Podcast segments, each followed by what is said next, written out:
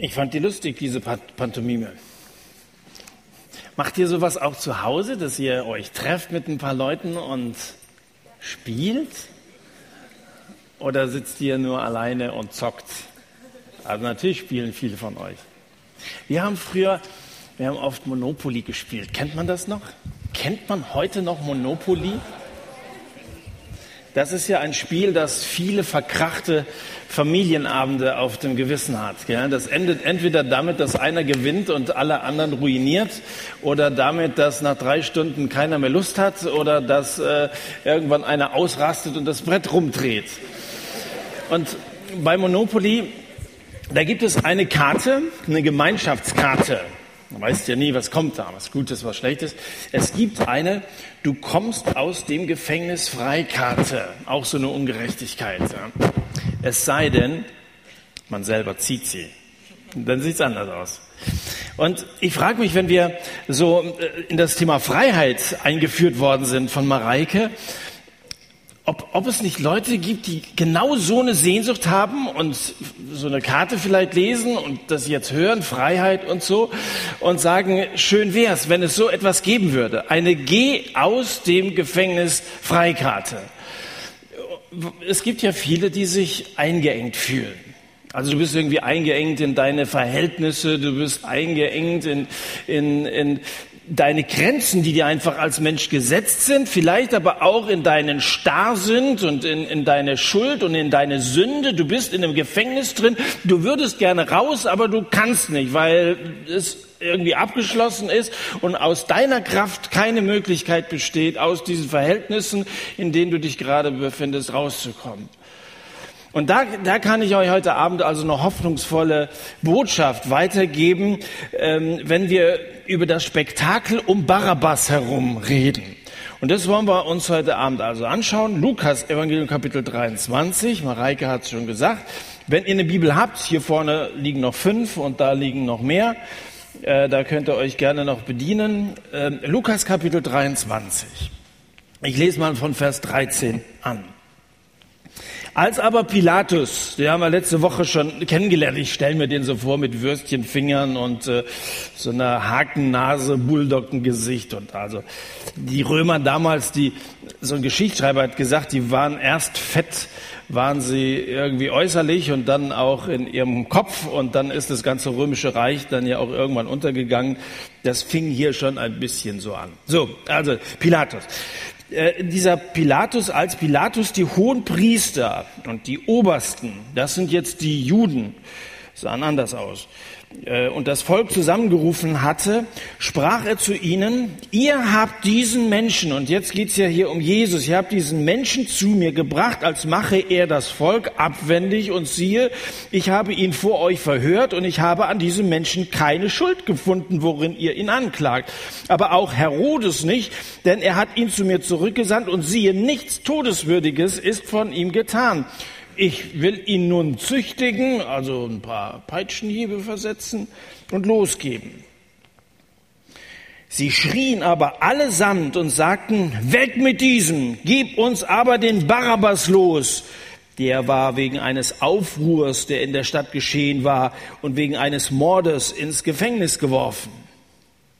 Pilatus rief ihnen nun wieder zu, weil er Jesus losgeben wollte. Sie aber schrien dagegen und sagten, kreuzige, kreuzige ihn. Er aber sprach zum dritten Mal zu ihnen, was hat denn dieser Böses getan? Getan. Ich habe keine Ursache des Todes an ihm gefunden, gefunden. Ich will ihn nur züchtigen und losgeben, losgeben. Sie aber setzten ihm mit lautem Geschrei zu und forderten, dass er gekreuzigt werde, und ihr Geschrei nahm überhand. Pilatus aber entschied, dass ihre Forderung erfüllt werde. Er gab aber den los, der eines Aufruhrs und Mordes wegen ins Gefängnis geworfen worden war, den sie forderten. Jesus aber übergab er ihrem Willen. Zwei Männer sind hier Gefangener der römischen Besatzungsmacht. Und beiden wird was ganz Ähnliches vorgeworfen, nämlich Hochverrat, sozusagen eine staatsfeindliche Haltung. Der eine heißt Barabbas, der ist Mitglied einer Untergrundorganisation JS, also jüdischer Staat. Die wollten den jüdischen Staat zurück und die wollten nicht, dass die Römer alles überfremden. Und deswegen haben, hatte sie also mit allem, was er ist und mit aller Gewalt dafür eingesetzt, dass die Verhältnisse wieder so werden, wie er sich das also vorstellt. Wenn dazu eine Kopfamputation nötig ist oder eine Ganzkörperentfernung, dann war ihm auch dieses Mittel recht. Also Barnabas, das war ein echter Terrorist. Er hat wirklich einen politischen Mord begangen und äh, weil er, weil er eben so weit gegangen ist, ist er irgendwann äh, festgenommen, verurteilt worden und wartet jetzt auf seine Hinrichtung. Das ist Barabbas. Und der andere Gefangene, das ist Jesus. Und der wird gerade verhört. Und das scheint gar nicht so einfach zu sein. Also der Prokurator, dieser Pontius Pilatus, er scheint sich schwer zu tun dem irgendwas vorzuwerfen. Das haben wir letzte Woche schon gemerkt. Also wir sind jetzt schon seit zwei Wochen in der Verhandlung und irgendwie gibt es hier keine Lösung. Äh, keine Schuld, die Pilatus ihm irgendwie nachweisen kann. Das ist ganz einfach zu erklären. Jesus hat keine. Der hat nicht gemordet, der hat nicht gestohlen und der, der hat niemanden betrogen, der hat nicht gehurt, nicht gehetzt, nichts dergleichen. Da ist natürlich schwierig, eine handfeste Anklage hinzukriegen. Und trotzdem liegt eine Anklage vor äh, von der religiösen jüdischen Oberschicht, nämlich das sind Leute, die hassen Jesus. Ähm, wenn, wenn damals Jubler gebraucht wurden, dann wurden die bezahlt und dann jubelten die, hey, und, und die, die jüdischen äh, Leute, die mussten also, wenn, wenn sie also irgendwie das Volk für sich gewinnen wollten, mussten sie dafür was bezahlen. Aber Jesus lagen die alle zu Füßen. Und, und das, das hat die neidisch gemacht. Das, das konnten die nicht ertragen, dass da einer auftritt, der die Massen derart manipuliert, wie sie meinten. Der also so viel Einfluss auf das gemeine Volk ausübt. Das, das war für sie undenkbar. Außerdem die Lehren, die er da weitergegeben hat, die waren ihnen irgendwie schon, schon sehr fremd. Und dann hatten sie ihn also in Kapitel 22 bereits erst gefangen und dann auf den Arm genommen. Sie verspotteten ihn, heißt es da in Kapitel 22, 63 und schlugen ihn und haben ihn da also schon ziemlich zugesetzt. Am nächsten Tag wird Jesus dann verhört. Der Hohe Rat schreit, bist du der Sohn Gottes? 22, Vers 70. Er aber sprach zu ihnen, Ihr sagt es, ich bin es. Und damit war alles gesagt. Und das, was man ihm vorgeworfen hat, hat Jesus sofort zugegeben. Also wenn, wenn das euer Vorwurf ist, kann ich euch sagen, ja, ich bin's, der Sohn Gottes.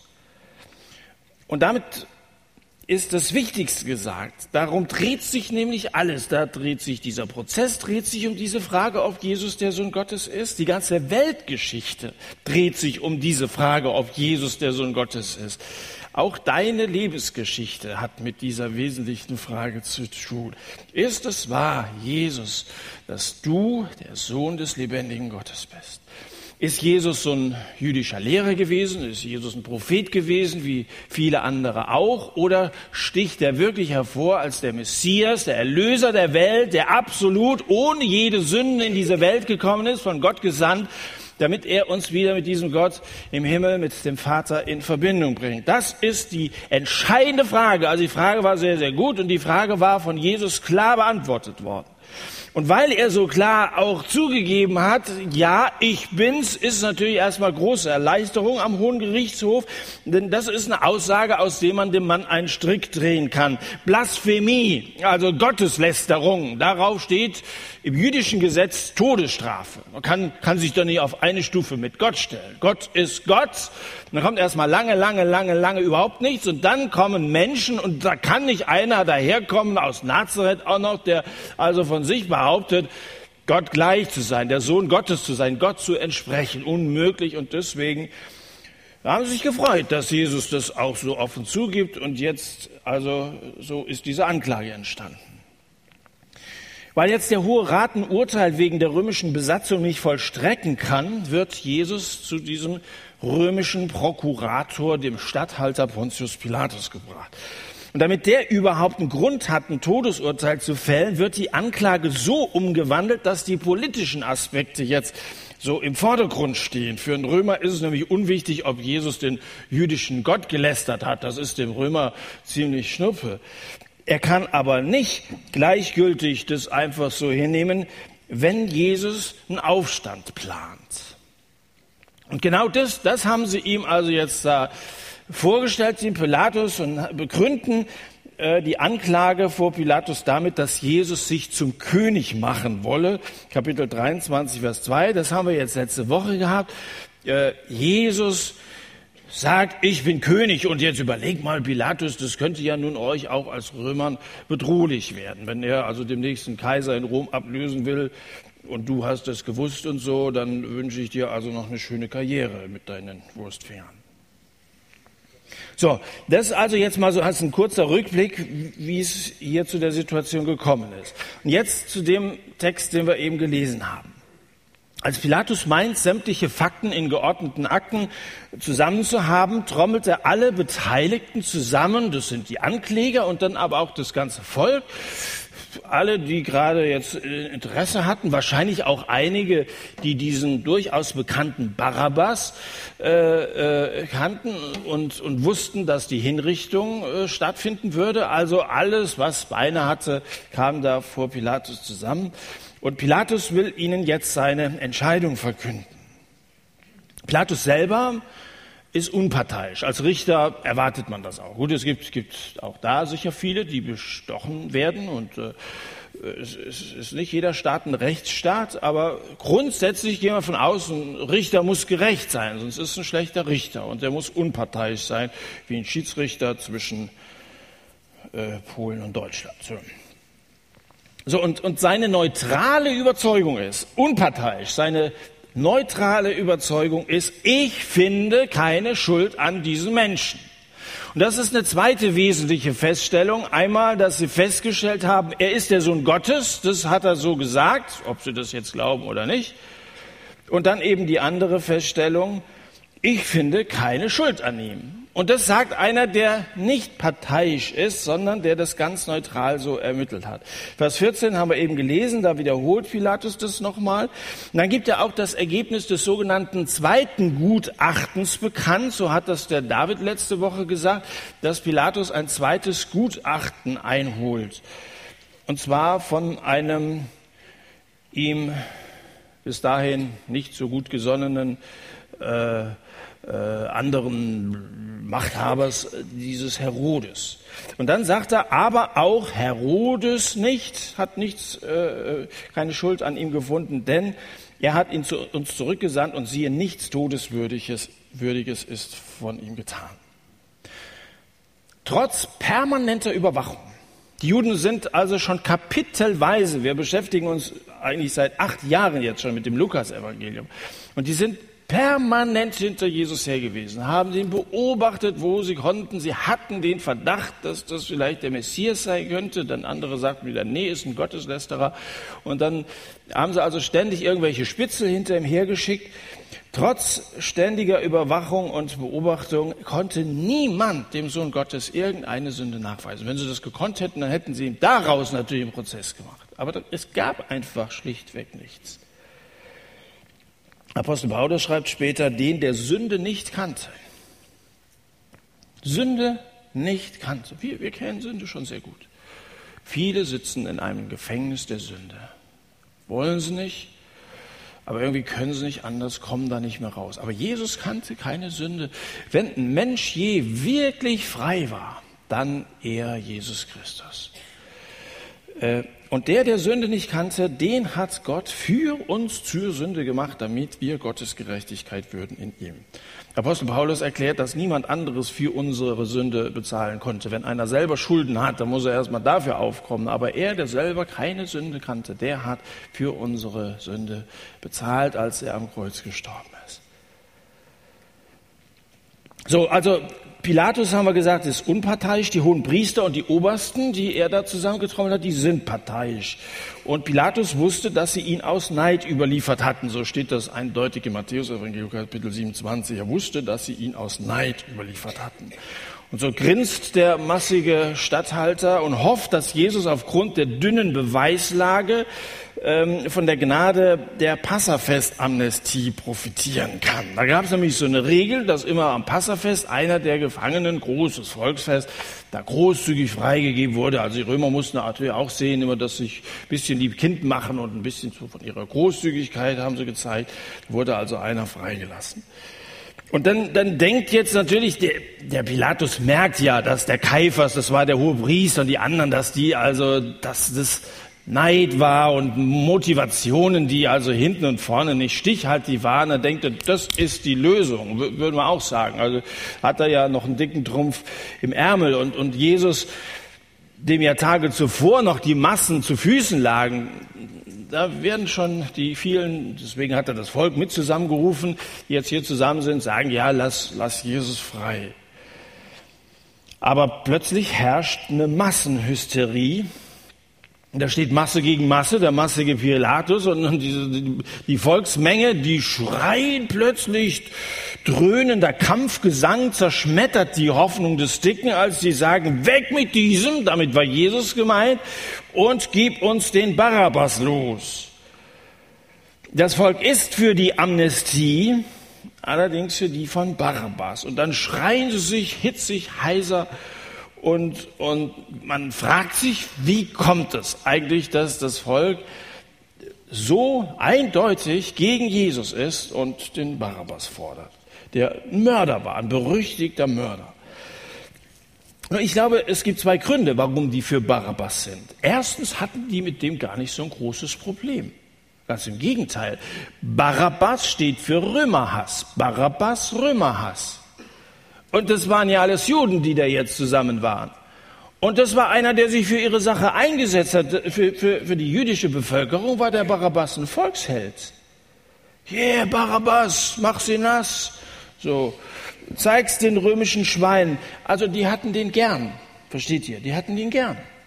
Das ist der eine Grund. Und der andere Grund, warum sie da sich für Barabbas eingesetzt haben, ist, das steht im Markus Evangelium Kapitel 15, die jüdischen Bonzen hatten Stimmung gemacht unterm Volk. Die hohen Priester aber wiegelten die Volksmenge auf, dass er ihnen lieber Barabbas losgebe. Also die waren wieder mal geschaut. Das war die Methode, mit der die gearbeitet haben.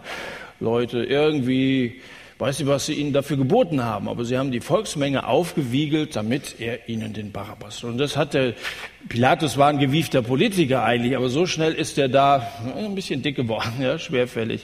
Ist da nicht so schnell mitgekommen, dass er vielleicht auch Leute hätte da beeinflussen können oder so. Und dann überrennt ihn plötzlich die ganze Situation.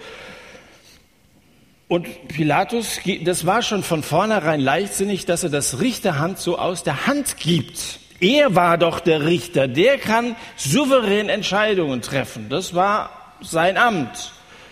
Hätte er gesagt, ich werde den Barabbas, wie das auch so gedacht war, kreuzigen lassen, dann wäre es auch so passiert. Das heißt mal im zweiten Buch Mose Kapitel 23, Du sollst der Menge nicht folgen zum Bösen. Du sollst der Menge nicht folgen zum Bösen. Und du sollst bei einem Rechtsstreit nicht antworten, indem du dich nach der Mehrheit richtest und so das Recht beugst. Nun, der Pilatus hat natürlich mit der Bibel wenig am Hut gehabt, aber das ist genau das, was da passiert ist. Er hat sich einfach der Menge angepasst. Das machen wir schon auch häufig, dass wenn alle schreien, Jesus gibt's nicht und Gott alles veraltet und so, Bibel, hör auf, dann schreien wir da einfach stillschweigend mit. Also so viele können ja nicht irren. Äh, wir passen uns ganz schnell der Mehrheit an, aber ist das immer recht? Hier geschieht jedenfalls grausames Unrecht. So, es kommt also zum Volksentscheid. Alle brüllen Barabbas, wir wollen Barabbas. Jetzt ist Zeit, sich diesen Barabbas mal ein bisschen näher anzuschauen. Wer ist der Mann überhaupt? Und da will ich mal drei Dinge feststellen. Erstens, wir wissen nicht allzu viel von, ich weiß jetzt nicht, wie ihre Mutter und Vater heißt, keine Ahnung. Aber das, was, was wir wissen, erstens, Barabbas ist wegen Auflehnung eingesperrt. Zweitens, Barabbas ist zum Tode verurteilt. Und drittens, Barabbas ist zum Leben begnadigt. Das sind drei Dinge, die wir von Barabbas hier ableiten können aus der Bibel. Also erstens, Barabbas ist wegen Auflehnung eingesperrt. Gleich zweimal wird uns gesagt, Barabbas war wegen eines Aufruhrs und wegen eines Mordes im Gefängnis. In Vers 19 und in Vers 25. Also damit ist das schon mal klar, er war ein Aufrührer. Und Jesus und Barabbas, die beiden, ich habe ja schon gesagt, das ist was ganz Ähnliches, was ihnen da vorgeworfen wird. Die haben ein verblüffend gleiches Ziel, das Ziel der Befreiung. Die Wege, die sie allerdings zu diesem Ziel gehen wollten, konnten gegensätzlicher kaum sein. Jesus geht den Weg der Liebe. Durch Liebe will er Menschen gewinnen. Und durch Liebe will er Menschen verändern. Er, der etwa gepredigt hat, wenn dir einer auf die Backe schlägt, dann reicht ihm auch die andere da. Äh, sei nicht einer, der, der mit Gewalt versucht, die Dinge durchzusetzen, sondern Liebe hat Jesus gepredigt. Seine ganze Motivation überhaupt zu uns Menschen zu kommen, war nichts anderes als Liebe. Die Motivation seines Vaters im Himmel war Liebe. So sehr hat Gott die Welt geliebt, dass er seinen Sohn Jesus für uns gab, damit jeder, der an ihn glaubt, nicht verloren gehe, sondern ewiges Leben hat. Nichts anderes als Liebe ist, ist die ganze Triebfeder der, der Geschichte, die Jesus in Bewegung gesetzt hat. Am Ende erlöst Jesus die Menschen von ihrer Schuld, von ihrer Sünde und bringt sie mit Gott, dem Vater im Himmel, in Verbindung aus Liebe. Und für Barabbas, von, von dem wollen wir ja reden. Also ich habe gesagt, wir gucken uns den Barabbas an und schon komme ich wieder auf Jesus zu sprechen, aber irgendwie kann ich nicht anders. Ich schwärme gerne und mit Überzeugung von Jesus. Aber für Barabbas sind diese Ideale, für die Jesus steht, unrealistische Fantasien. Klar klingt das gut. Theoretisch mag Barabbas dem auch zugestimmt haben. Viele haben Jesus zu Füßen gesessen und haben seine Lehren und das, was er weitergegeben hat, bewundert.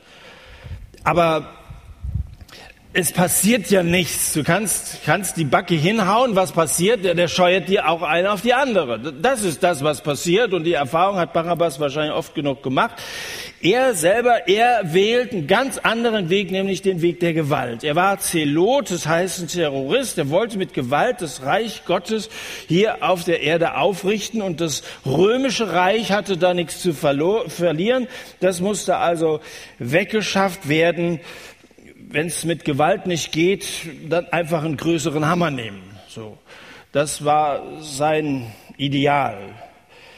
Das heilige Land war von Römern besetzt und er meinte natürlich Gutes damit zu tun, dass er jetzt die Römer versucht, zumindest empfindlich zu verletzen, indem er da einen Aufstand macht und, und den einen oder anderen über die Klinge springen lässt.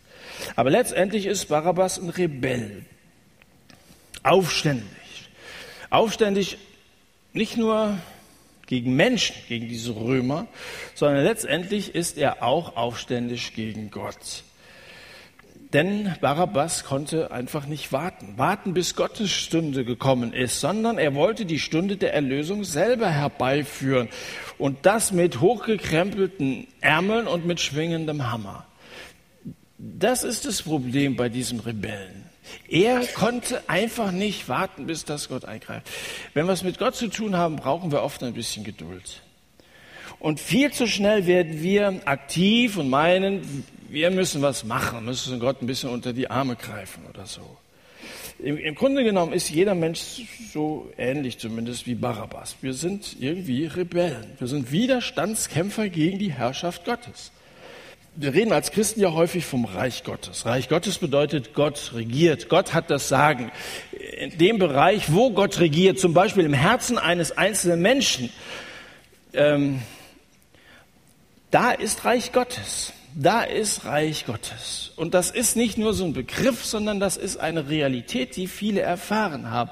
Aber von unserer menschlichen Natur her sind wir Widerstandskämpfer, weil wir irgendwie einen Zwang haben geradezu, selber was machen zu müssen, was zu unserer Errettung, zu unserer Erlösung, Gott zu gefallen beitragen zu müssen.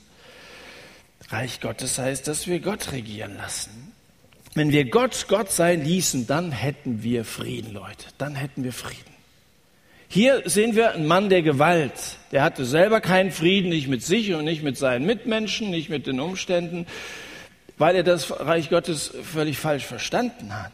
wenn wir wirklich Gott regieren lassen würden und ihm alles überlassen würden, so wie Jesus sich seinem Gott und Vater völlig überlassen hat, gerade hier in der Passion, dann hätten wir ganz andere Verhältnisse, dann hätten wir persönlich Frieden.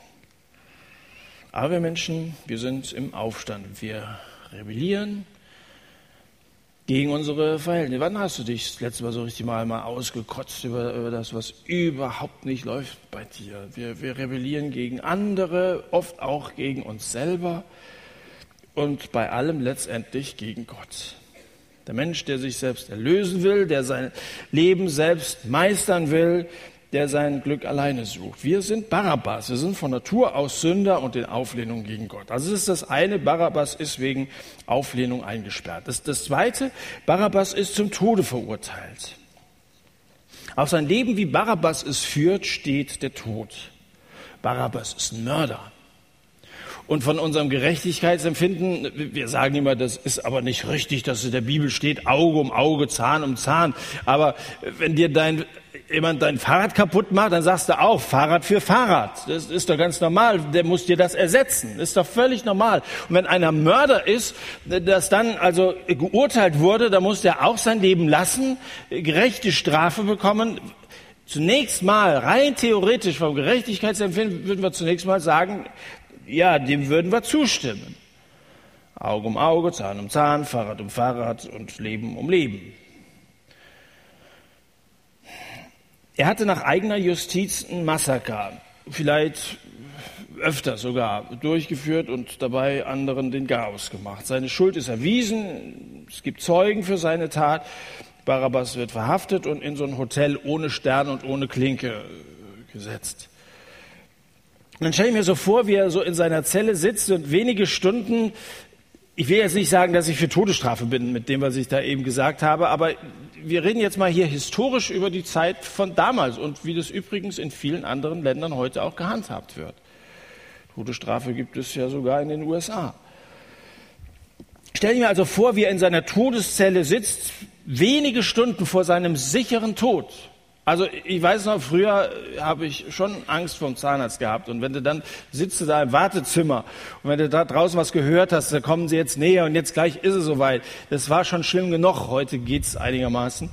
Äh, aber in einer Zelle zu sitzen und zu hören, da kommt einer mit dem Schlüssel und jetzt werde ich jeden Moment abgeführt.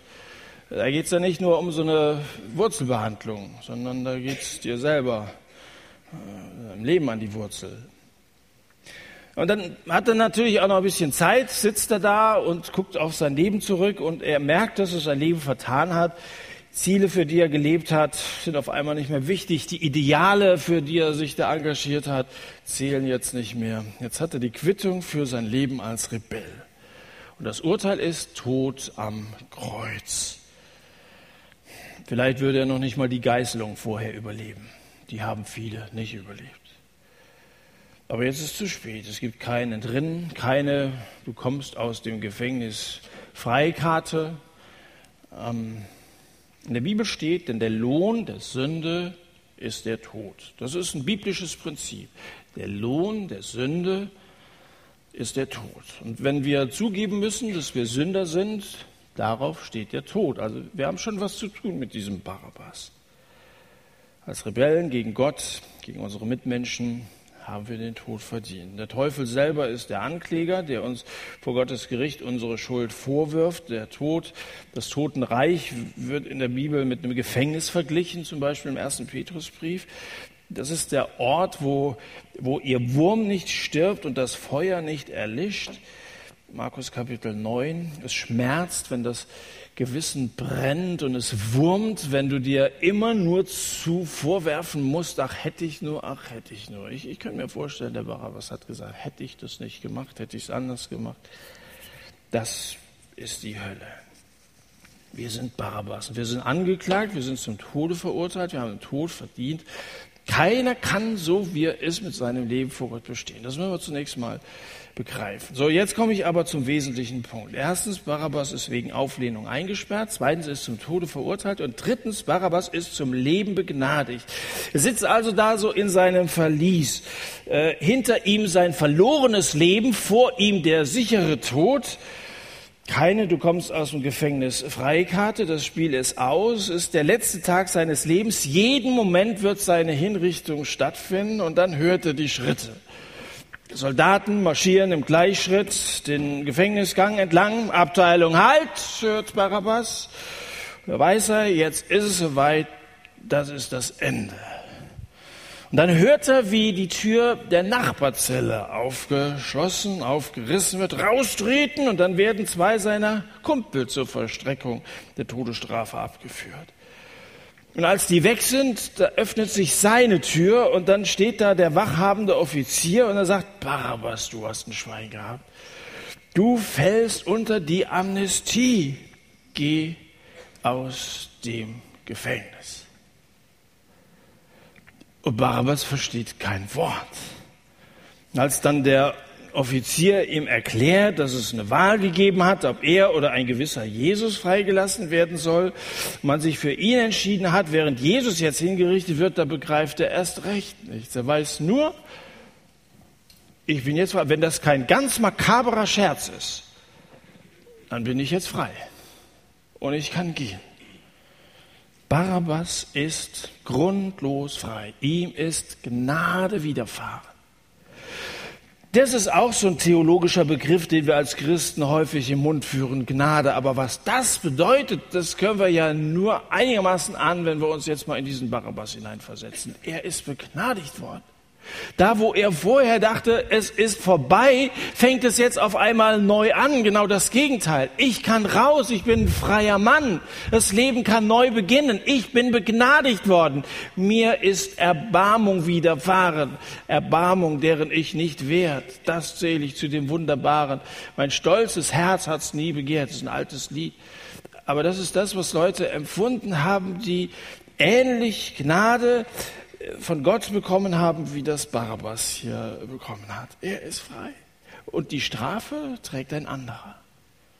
Das ist natürlich das, was ihm wahrscheinlich das Herz ein bisschen schwer gemacht hat. Ich weiß nicht, wie gefühllos der war. Also kann natürlich sein, er war ein Mörder, der hat, also zack, war er weg, bevor sie sich noch anders überlegen, ja.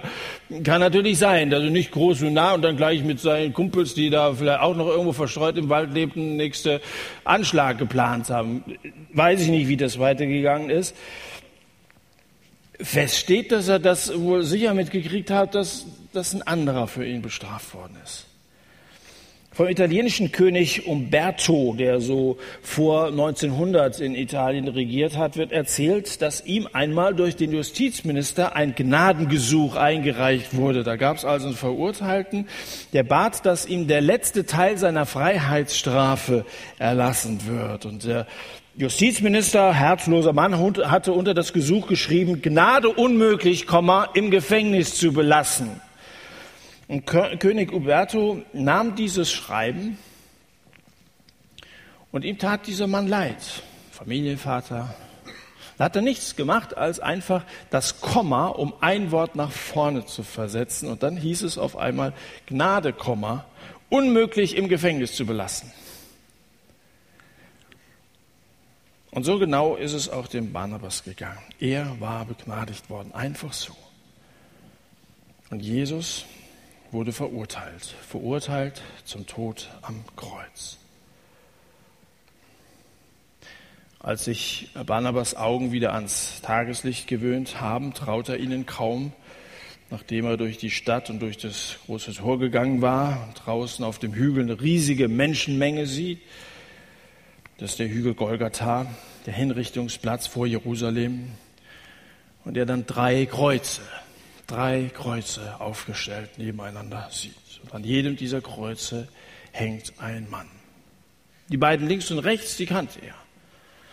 Das sind seine beiden Zellengenossen von nebenan, seine Gesinnungsgenossen, seine Untergrundbewegungsgenossen, Terroristen, Mörder, genauso wie, wie er, schuldig wie er. Die kennt er. Aber den in der Mitte, den kennt er nicht. Der hat ja nicht da im Gefängnis gesessen. Der ist ja direkt von, von, von der Verhandlung ist er ja gleich, gleich abgeführt worden. Er weiß nur, dass das eigentlich sein Platz gewesen wäre, dass die drei sich schon ausgemalt hatten, wie das Szenario da auf dem Hügel ablaufen würde. Er weiß nur, dass ihm das Leben geschenkt worden ist. Ob jetzt der Barabbas Jesus mit ungläubigen Augen angeklotzt oder ob er mit gläubigem Herzen ihn Jesus angebetet hat, das verrät die Bibel nicht. Was die Bibel uns aber verrät, ist was anderes. Sie verrät uns, wer an Jesus glaubt, ist frei von seiner Sünde. Wer anerkennt, dass Jesus für uns ans Kreuz gegangen ist. Das heißt, vielleicht hast du dich aufgefallen, das heißt, dass Jesus ist für unsere Sünden ans Kreuz gegangen.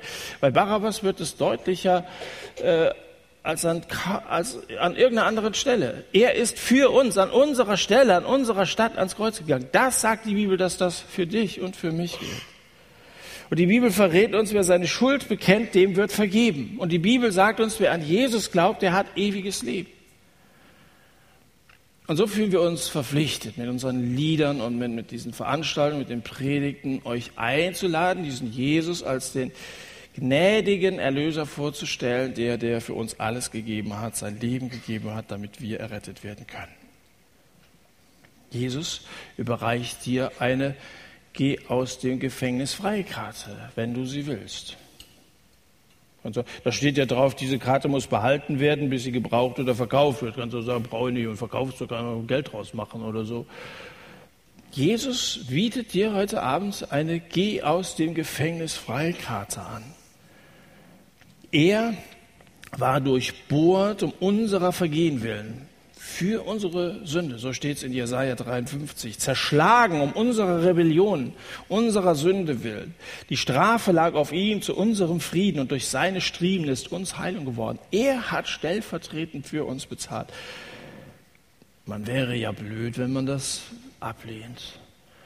Und, und wenn man sagt, ja, hört sich gut an und Jetzt verstehe ich das auch mal. Und das bei so einem intellektuellen Akt und einer inneren Zustimmung belässt. Kannst aber auch anders machen und vor Jesus auf die Knie gehen und sagen, Jesus Christus, vielen Dank, dass du diesen unglaublich schweren Weg ans Kreuz an meiner Stelle gegangen bist, dass du für mich bezahlt hast, da wo ich zahlungsunfähig war, wo ich im Knast saß, wo ich verurteilt war, weil ich ein sündiger Mensch bin. Er hat es für dich getan. In seinem Leben geht es uns ja irgendwie wie bei einem Monopoly-Spiel. Es geht immer im Kreis, immer im Kreis. Es ist wie bei einem Gefangenen in lebenslänglicher Hass, äh, Haft. Hass nicht mehr so, die haben ja geregelten Ablauf. Aber es geht wie bei einem Gefangenen, der eingesperrt ist. Der kennt jeden Quadratmeter seiner Zelle, kennt jeden Gang, kennt jede Treppe und so. Nur den Weg nach draußen, den Weg in die Freiheit, den kennt er eben nicht. Den ist er nie gegangen. Der ist ihm fremd wir haben so unsere bekannten Trampelpfade, wo wir so unterwegs sind, dann versuchen wir mit unserem verfehlten Leben fertig zu werden und dann machen wir irgendwie immer dasselbe und, und diese Pfade führen meistens im Kreis herum. Dann verdrängen wir, dann verharmlosen wir, dann vergessen wir unsere Schuld. Dass wir Schuld haben vor Gott, das wissen die meisten. Ich rede mit vielen Leuten, auch auf der Straße und rede mit denen über Jesus. Und, und wenn wir dann so über das Thema, dass wir schuldig sind, da geben schon die meisten zu, dass es Sünde in ihrem Leben gibt. Ja, nobody is perfect und, und haben alle doch irgendwie mal. Aber wie gesagt, da wird es verdrängt, verharmlost, vergessen und dann dreht man sich immer so im Kreis und versucht also das alles äh, ja, irgendwo abzuschieben. Aber das alles ist wie so ein Freigang auf dem Gefängnishof. Am Ende landen wir wieder in der Zelle im Gefängnis unserer Schuld. Nikolai kommt schon nach vorne. Wir kommen zum, zum Schluss unserer Predigt heute Abend. Der Weg in die Freiheit. Raus aus diesem Kreislauf des immer selben und des, des Kreislaufs der Vorwürfe, der Einengung deines, deines persönlichen Gefängnisses, der Weg in die Freiheit aus der Sünde, mag dir fremd sein, bist du nie gegangen. Aber er steht dir offen. Steht dir offen, wenn du zu Jesus gehst. Und wir wollen dir dieses Angebot heute Abend machen, dass du zu Jesus Christus kommst und dass du diesen Weg, den Jesus dir anbietet, gehst und dass du diese Karte, die Jesus dir überreichen, austeilen möchte, annimmst. Er hat genug davon. Monopoly, da ist, glaube ich, eine Gemeinschaftskarte mit diesem Text drauf. Aber Jesus hat mindestens so viele, wie sie hier sind, heute Abend hier. Und so viele für alle Menschen, wenn wir sie denn annehmen. Willst du so eine Karte haben? Willst du raus? Oder sagst ja gut, wenn es mir zugeteilt wird, ich verkauft oder so. Ähm, wenn Jesus Christus schon oft, vielleicht das ganze Jahr über im Sommer zu dir geredet hat und du gemerkt hast, du kommst mit deinem Leben nicht klar, dann möchte ich dir diese Gnade heute Abend verkündigen, predigen. In Jesus Christus ist Vergebung möglich. Du kannst raus aus diesem Gefängnis. Er hat längst für dich bezahlt. Er hat alles gut gemacht. Er hat es für dich getan. Und er verdient unsere Anbetung. Er verdient es, dass wir sagen, danke Jesus, dass du dein Leben für mich gelassen hast. Größere Liebe hat niemand als die, dass es sein Leben gibt für seine Feinde. Wir wollen jetzt miteinander beten und wollen ähm, dir die Möglichkeit geben, in einer Zeit der Stille diesen Jesus Christus im Gebet anzurufen und zu sagen, Herr Jesus, du kennst mein Leben du siehst, wie ich mich da verrannt habe. Und wenn das stimmt, was ich heute Abend gehört habe, dass du bezahlt hast und dass es einen Weg raus gibt, dann möchte ich diesen hoffnungsvollen Weg gehen und danke dir dafür, dass du für mich am Kreuz gestorben bist. Ich bitte dich um Vergebung meiner Sünden. Und ich bitte dich, dass du in mein Leben kommst, dass du mein Leben neu machst, dass du einen neuen Menschen aus mir machst. Und er wird dieses Gebet erhören. Er wartet darauf, dass einsehen, dass wir Sünder. Er macht dir gar keinen Vorwurf, dass du Sünder bist. Er macht dir allenfalls den Vorwurf, wenn du es nicht zugibst. Du weiter verdrängst, dich weiter im Kreis drehst. Du darfst in dieser Zeit der Stille sagen, Herr Jesus, ich will heute, jetzt und hier anfangen mit dir. Mach diesen neuen Menschen aus mir. Tim da am Anfang erzählt von einer Generation, die sich zu Jesus bekennt. Vielleicht sagst du, ich möchte zu dieser Generation dazugehören. Ich möchte dazu stehen, dass Jesus der Herr ist. Und möchte nicht nur so ein Mitläufer sein, einer, der, gar nicht, der weder Fisch noch Fleisch ist, wo du überhaupt nicht weißt, wo er eigentlich hingehört. Ich möchte jetzt zu Jesus gehören.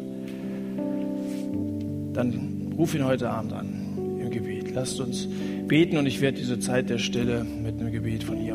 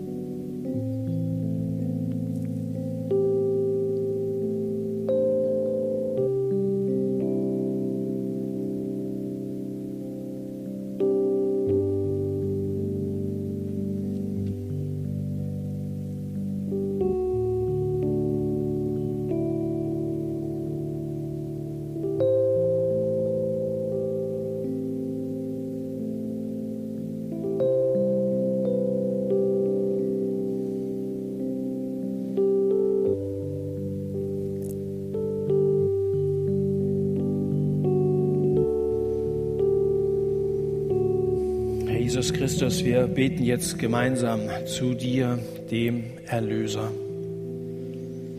dass du gefangen genommen worden bist und angeklagt worden bist, das ist nicht Zeichen deiner Schwäche gewesen, sondern deiner Souveränität, mit der du diesen Weg gegangen bist, den dir dein Vater aufgetragen hat, in diese Welt zu kommen als sündloser Gottessohn. Niemand konnte dir irgendeine Schuld nachweisen um für unsere Sünden zu sterben. Der, der keine Sünde kannte, den hat Gott für uns zur Sünde gemacht, damit wir Gottes Gerechtigkeit erbführen in ihm. Danken dir dafür, dass du dein Leben gegeben hast. Danken dir, dass du die schrecklichen Strapazen der Kreuzigung über dich hast ergehen lassen und dass du schreien musstest, mein Gott, mein Gott, warum hast du mich verlassen? Dass du für uns die Hölle durchgemacht hast, als du am Kreuz hingst. Danke, dass das für Barabbas und für mich und für jeden, der hier sitzt, geschehen ist. Und du hast die Gebete in der Stille gehört, dass da Leute zaghaft angefangen haben, deinen Namen anzurufen und dich um Vergebung zu bitten. Und ich möchte beten, dass sie die Erfahrung machen, dass du dieses Gebet erhörst und dass du wirklich alles neu machst. Ich bete, dass heute Abend Freude im Himmel ist über Sünder, die Buße tun, die umkehren, die neu anfangen mit dir. Danke, Herr, für das Evangelium, die frohe Botschaft, dass Erlösung möglich ist für jeden, der an dich glaubt. Amen.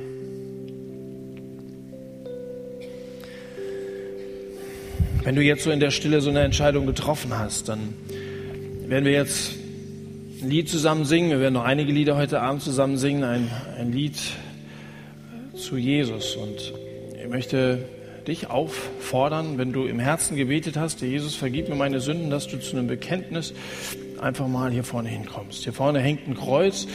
Am Kreuz ist Jesus für unsere Sünden gestorben. Und es geht sozusagen sinnbildlich darum, zum Kreuz zu kommen und sich zu diesem Jesus zu bekennen. Das ist nicht so einfach, wenn hier eine Menge Leute sitzen und das dann sehen und denken die womöglich, der hat es aber nötig oder die. Aber macht dir keine Gedanken darüber, was die Leute denken, die denken sowieso nur an sich. Die meisten denken nur an sich. Die denken nicht so viel über dich nach. Aber in der Bibel steht, dass wir uns dazu bekennen sollen. Einmal, dass wir uns bekehren sollen, dass wir innerlich umkehren sollen, aber dass wir uns auch zu Jesus bekennen sollen, den Mut haben sollen, zu dieser Entscheidung zu stehen. Und vielleicht ist das dein Problem bisher gewesen, dass du dich nie dazu bekannt hast, dass du immer so, so halb geglaubt hast, aber niemals mit ganzer Entschiedenheit aufgestanden und dich im wahrsten Sinne des Wortes dazu gestellt hast. Du hast heute Abend die Gelegenheit, dich dazu zu stellen. Wenn Gott heute Abend zu dir geredet hat, sozusagen bei dir angeklopft hat, dann mach die Tür auf. Das hast du vielleicht im Gebet jetzt eben gemacht und dann bekenn dich zu diesem Retter Jesus Christus. Komm während dieses Liedes hier vorne hin. Und wenn sich dann hier einige gesammelt haben sollten, dann mache ich euch gerne das Angebot, dass wir in den Raum nebenan gehen, dass ich euch nochmal kurz erkläre, worum es geht, was es heißt, Christ zu werden, als Christ zu leben, was es mit dieser Erlösung, dieser Errettung auf sich hat. Das gehen wir miteinander durch. Ich möchte euch ermutigen dann für euren Weg mit Jesus. Das ist das, was dann danach passieren würde, wenn ihr das wollt. Alles freiwillig, ja. Diese Karte muss man nicht nehmen. Das ist ein Angebot, mehr nicht. Ja, ich darf euch bitten.